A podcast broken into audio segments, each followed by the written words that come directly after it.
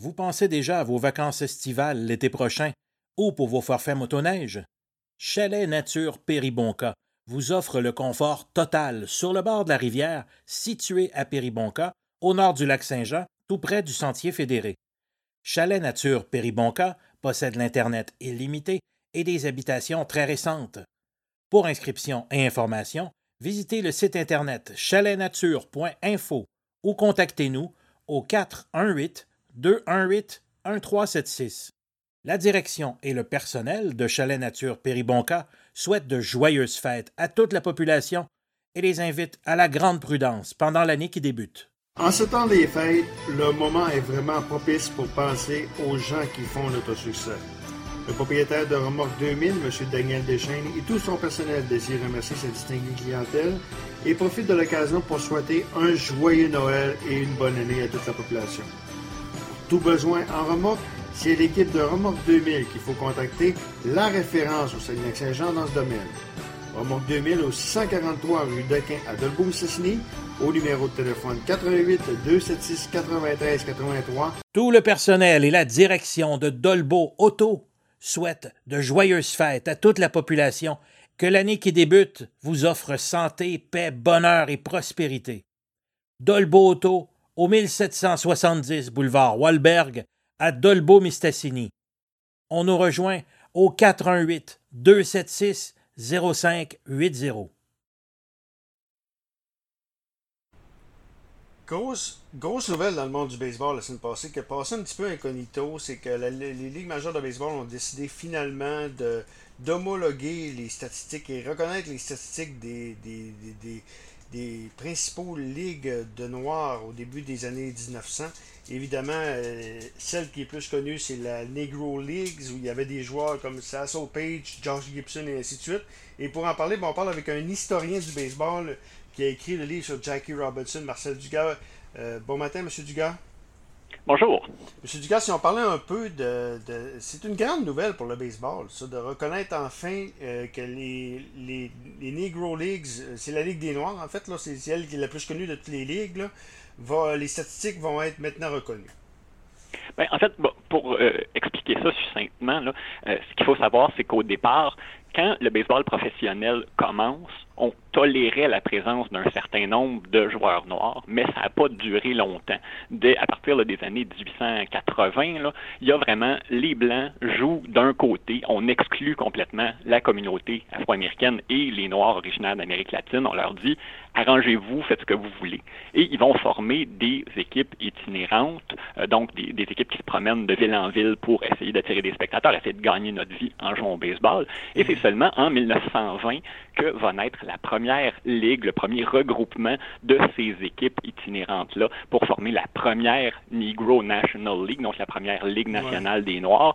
Et en tout et partout, il y a sept différentes ligues, parce qu'il y a eu beaucoup, beaucoup de euh, ligues de joueurs noirs au fil des ans qui ont souvent pas duré très longtemps. Là, le baseball majeur reconnaît les sept principales, celles qu'on considère comme ayant eu le plus fort calibre de jeu, comme étant des ligues majeures. On reconnaît que les joueurs qui ont évolué dans ces ligues-là auraient dû avoir une chance de jouer dans les ligues majeures pendant toutes ces années-là où les euh, donc les Afro-Américains et les Noirs d'Amérique latine ont été exclus de ce qu'on appelait à ce moment-là le baseball organisé, donc le baseball blanc, en d'autres mots. Est-ce que euh, euh il se où ces ligues-là? Plus dans le sud des États-Unis, j'imagine?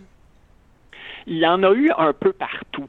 Euh, la, la, base des, euh, des Negro Leagues, c'était beaucoup dans le Midwest américain, surtout au départ. Kansas City, c'est une ville très importante. D'ailleurs, le musée euh, des Negro Leagues est à Kansas City, mais aussi, bon, Chicago, c'est un centre important. Pittsburgh, euh, New York. Puis il y a eu des équipes aussi dans le, dans le sud, euh, puis un peu à la toute fin, là, euh, sur la, la, la, côte du Pacifique, en Californie, mais c'est vraiment surtout concentré sur l'Est et le centre, ben, comme était le baseball à ce moment-là, qui a eu qu'il n'y avait aucune équipe là, euh, sur la côte ouest avant les années 50.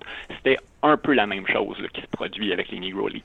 OK. Donc, euh, euh, évidemment, le joueur qu'on connaît le plus, c'est Jackie Robinson, vous avez écrit un livre, mais il y a eu également de très, très grands joueurs. Je pense entre autres à George Gibson, qui était un receveur à l'époque. Lui, on dit qu'il a, fait pas loin de 800 circuits. C'est on, selon, même selon sa fiche au musée des Ligues des Noirs, justement, on parle de 900 circuits. 900 mais, circuits, OK. Mais ça, ce serait, bon, évidemment, il y a une part de légende dans ça, et il y a aussi le fait que euh, les, les, Negro Leagues jouaient assez peu de matchs comparativement aux ligues blanches. On se laissait beaucoup, beaucoup d'espace pour pouvoir jouer des matchs hors concours, pouvoir partir en tournée, euh, et où on affrontait des équipes semi-professionnelles, des équipes de compagnie, un peu n'importe qui là qui était prêt à, à, à, disputer un match contre ces équipes-là. Et le baseball majeur a bien dit, ce ne sont que les matchs officiels en ligue qui sont reconnus officiellement et dont les statistiques vont être intégrés aux statistiques des ligues majeures. Donc, Josh Gibson a probablement frappé des centaines et des centaines de circuits dans des matchs hors concours, mais à date, là, en date d'aujourd'hui, on l'y reconnaît, je, je pense que c'est 232 circuits, là, je vous dis le chiffre de mémoire, là, qu'il aurait frappé officiellement dans des matchs qui comptaient pour le classement des différentes ligues. Donc, on est bien loin là, de, de ce, ce, ce chiffre légendaire-là de 8-900. Et puis aussi, on dit qu'il aurait frappé des circuits de 500, de 600, de 800 pieds. On sait que c'était un frappeur extraordinaire, mais euh, donc, évidemment, il y a toujours une part de légende et c'est ce qui est un ouais. peu difficile quand on essaie de reconnaître le travail de, euh, des joueurs donc, qui ont évolué dans les Ligues des Noirs, c'est que euh, les, les, statistiques étaient comptées de manière un peu approximative parfois, et comme souvent, comme je le disais tantôt, on jouait des, matchs, d'exhibition un peu partout, ben il fallait se faire de la publicité. Donc, évidemment, si on dit hey, venez voir notre frappeur euh, qui a frappé un circuit de 800 pieds la semaine passée, ben ça risquait d'attirer des spectateurs, mais des fois, on prenait euh, des, des, petites libertés avec la vérité, euh, comme on le fait souvent pour se faire de la publicité Là, dans tous les domaines. OK. Euh, pourquoi qu'on arrive à 800 circuits dans le cas de? C'est une légende. Pourquoi qu'on dit on arrive avec 800 circuits? C'était compté à peu près ou... Euh... Ben, ben, comme je vous disais, c'est un chiffre qui est évidemment approximatif. Mais c'est sûr, le, le, chiffre officiel, là, je viens de le trouver, c'est 238 qu'on lui donne en ce moment. C'est sûr qu'il en a frappé beaucoup plus que ça. Euh, ouais. Mais encore une fois, on considère pas si on allait jouer un match hors concours dans un, un petit village, euh, et puis bon, euh, on, on, affronte un peu euh, n'importe qui, mais peut-être que George Gibson allait frapper trois, quatre circuits dans ce match-là. C'est pas considéré comme des statistiques des ligues majeures. Mais évidemment, il n'y a, a, aucun doute que c'était un frappeur extraordinaire, que ça aurait été une vedette s'il avait pu jouer dans les ligues majeures blanches. Ça, il n'y a aucun doute là-dessus. Qu'est-ce qui va arriver maintenant? Est-ce qu'il y a des joueurs qui vont être intronisés à Cooperstown? On me dit que la plupart, il y en a gros qui ont été intronisés, mais là, maintenant que les statistiques sont reconnues, qu'est-ce qui va arriver? Est-ce qu'il va y avoir des joueurs qui vont rentrer? Ben, depuis 1971, en fait, ça, ça s'inscrit vraiment dans la démarche okay. du baseball majeur pour reconnaître euh, ses, ses torts là, face à sa politique raciste de refuser de permettre aux joueurs noirs de jouer dans les majeurs puis dans toutes les ligues qui permettaient euh, d'y accéder. Donc, depuis 1971, on admet des joueurs qui ont évolué dans les Negro Leagues au temps de la renommée. Donc, il y en a déjà beaucoup qui sont rentrés. Je n'ai pas le, le, le, chiffre exact. Donc, je ne sais pas si on va découvrir des nouveaux joueurs qui, suite à cette intégration de statistiques-là, qui mériteraient d'y être, qui ne le sont pas encore. Mais c'est sûr que ça pourrait avoir un impact à certains niveaux sur euh, le livre des records. Je mentionnais, on parlait de Josh Gibson tout à l'heure. On lui attribue une moyenne. Ouais. Pardon? Il y a Sasso Page également qui était vu comme un excellent lanceur des Negro Leagues aussi. Là. C'était un extraordinaire lanceur. Joe ouais. DiMaggio a dit de Satchel Page que c'était le meilleur lanceur qu'il a jamais affronté. Mais statistiquement, ce qu'on va lui ajouter, c'est pas nécessairement très, très impressionnant. Ceci dit, on parlait de Josh Gibson tout à l'heure, on lui attribue une moyenne offensive en carrière de 365 dans les Negro Leagues, donc ça le place un millième de points derrière Ty Cobb. Il serait deuxième pour la moyenne offensive en carrière dans l'histoire donc du baseball majeur maintenant, blanc et noir. Si cette marque-là est homologuée, ce qui n'est pas entièrement certain. Là, pour l'instant, on ne sait pas trop qu'est-ce qu'on va faire au niveau euh, du livre des records. On, est, on, on a été un peu euh, euh, flou là-dessus, mais il pourrait effectivement se retrouver deuxième, tout juste derrière Taika. Est-ce que c'est donc c'est plus symbolique peut-être aussi que la reconnaissance qu'on a faite la semaine passée? Ben, il y a une part de symbolique, il y a une part évidemment d'opération de, relations publiques, essayer de tendre la main à la communauté afro-américaine qui, bon, il y a probablement en ce moment euh, le, plus bas pourcentage de joueurs afro-américains dans le baseball depuis les années tout de suite après l'intégration dans les années 40, début des années 50. Et euh, évidemment, on, essaie, on, essaie de se rapprocher de cette communauté-là.